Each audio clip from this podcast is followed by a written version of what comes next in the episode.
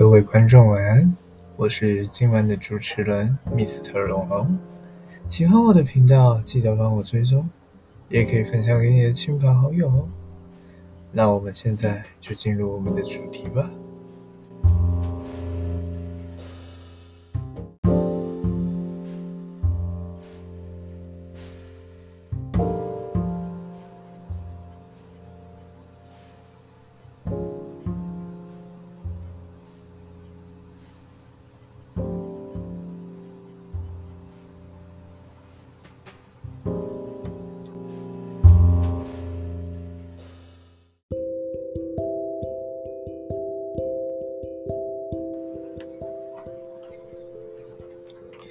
Hello，各位观众，欢迎来到美学意，我是主持人 Mr. 龙龙。最近在各领域的资讯量也是对人民疯狂的输出呢，包括前几个月刚兴起的 NFT，让许多人看到加密货币的市场，许多人争先恐后的开始进行了投资买卖，还有演艺圈的丑闻。也是越来越复杂。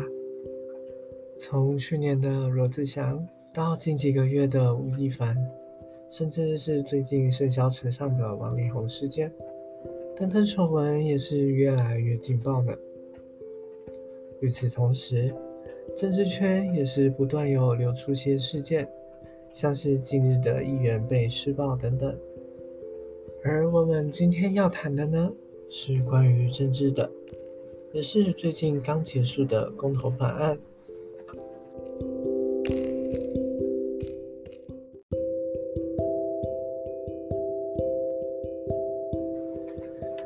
于西元二零二一年十二月十八日，正式展开全国性通投。这次主要是针对重启核四、禁止来猪进口、公投榜大选。以及三街千里、大潭早教等公投案，尽管这次在选前蓝绿双方以四个同意对决四个不同意，但最后四大公投案皆因同意票未达门槛而遭否决，且不同意票都超过了同意票，结果为全部未通过，其中。重启和四正反双方的差距最大，公投榜大选案有效同意票最多，公投贵为直接民主的展现。在这次结果出炉之后，又会带来什么影响呢？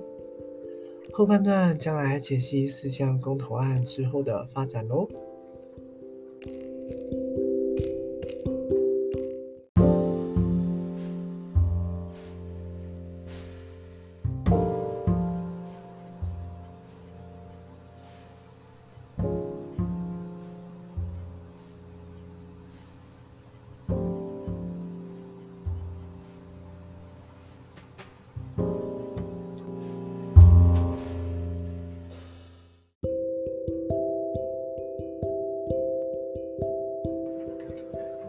首先，我们先来看一下第十七案的重启核四。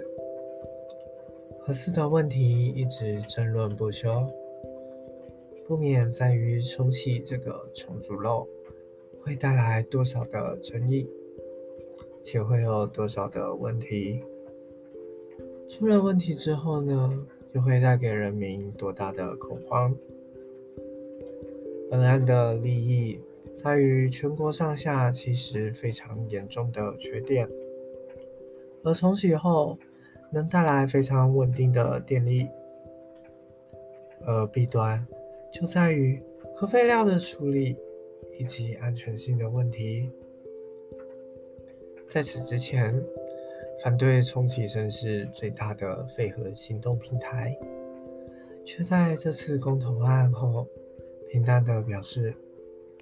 这次结果代表走向非核家园，是台湾社会共识，也表示了接下来核四不能回到原来封存状态，要拆除。那么这次的公投案也表示核四的重启已是渐行渐远，能源转型也是接下来的一大考题。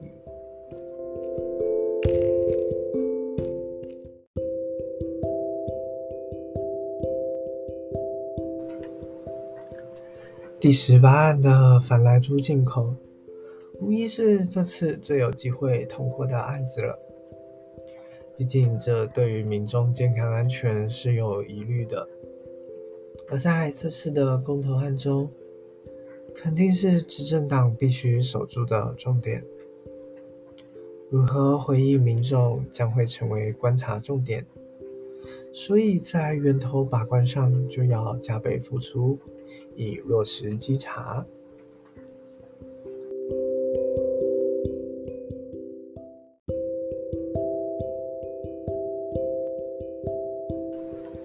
第十九案呢是公投榜大选，主要是让公投案能跟全国性选举能够一起投票，进而提高投票率。但这被执政党认为，这会造成选举的负担加重。当然，到了最后也是不同意票多于了同意票。也代表现在的公投法将会维持现状。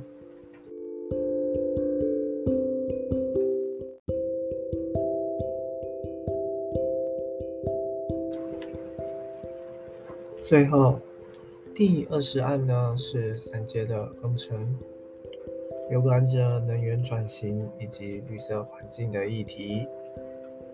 提案人也表示，对于这次的投票结果有点失望。公投结果呢，和之前民调有非常大的差距。青年联署踊跃，但投票不明显。关键在于政府使用庞大资源，放出很多的假讯息，最后选择了不投票。他指这些都是非常不公平的现象。执政党也表示。会持续督导三阶工程，以稳定减碳、减空污，也可以保护早教。此次的早教公投也直接造成环保团体的分裂。同一方认为这一次三阶的工程会伤害环境，而反对方却认为进度延宕的话会延迟到减碳的启程。所以在能源转型过程中，生态保育、空气污染、社会沟通等等，都是未来艰难的课题。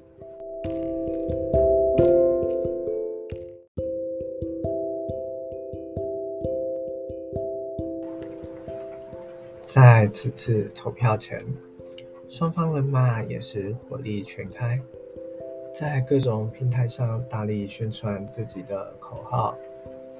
在选前，更是运用媒体的渲染力，强力打击来猪议题。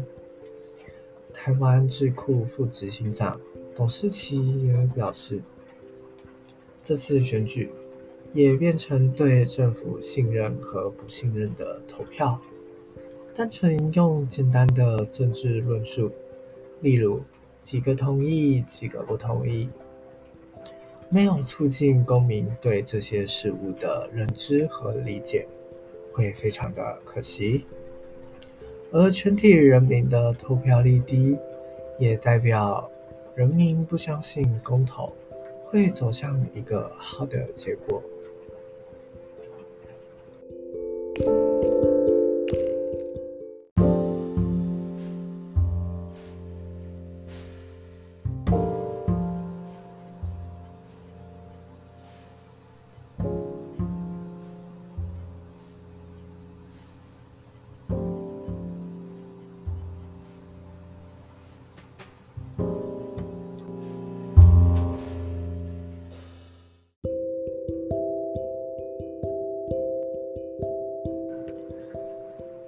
说在二十岁那年，你做过什么有意义的事，我想我会说是去投公投吧。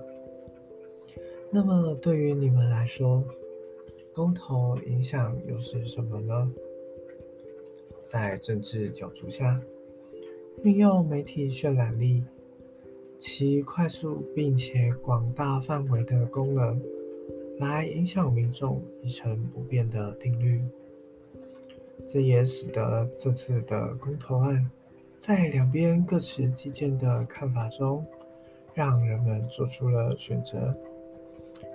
而大众也该明白，这些宣传中是否有自己关注的议题，甚至是看法有雷同的部分，自己是否能够认同，从而做出对自己认为最好的选择。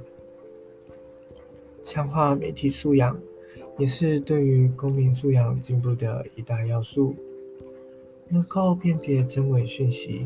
看清媒体所要表达的意涵，选择正确且有利于未来发展，将会带来更民主化的社会。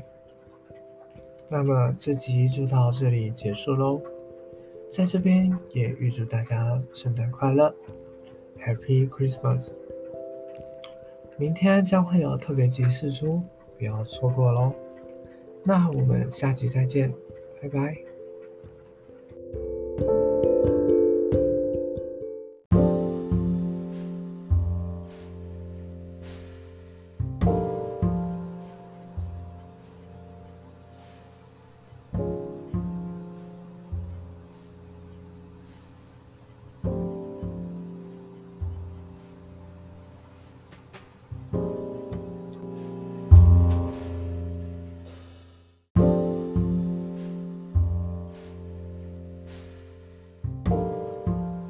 谢谢你们的聆听。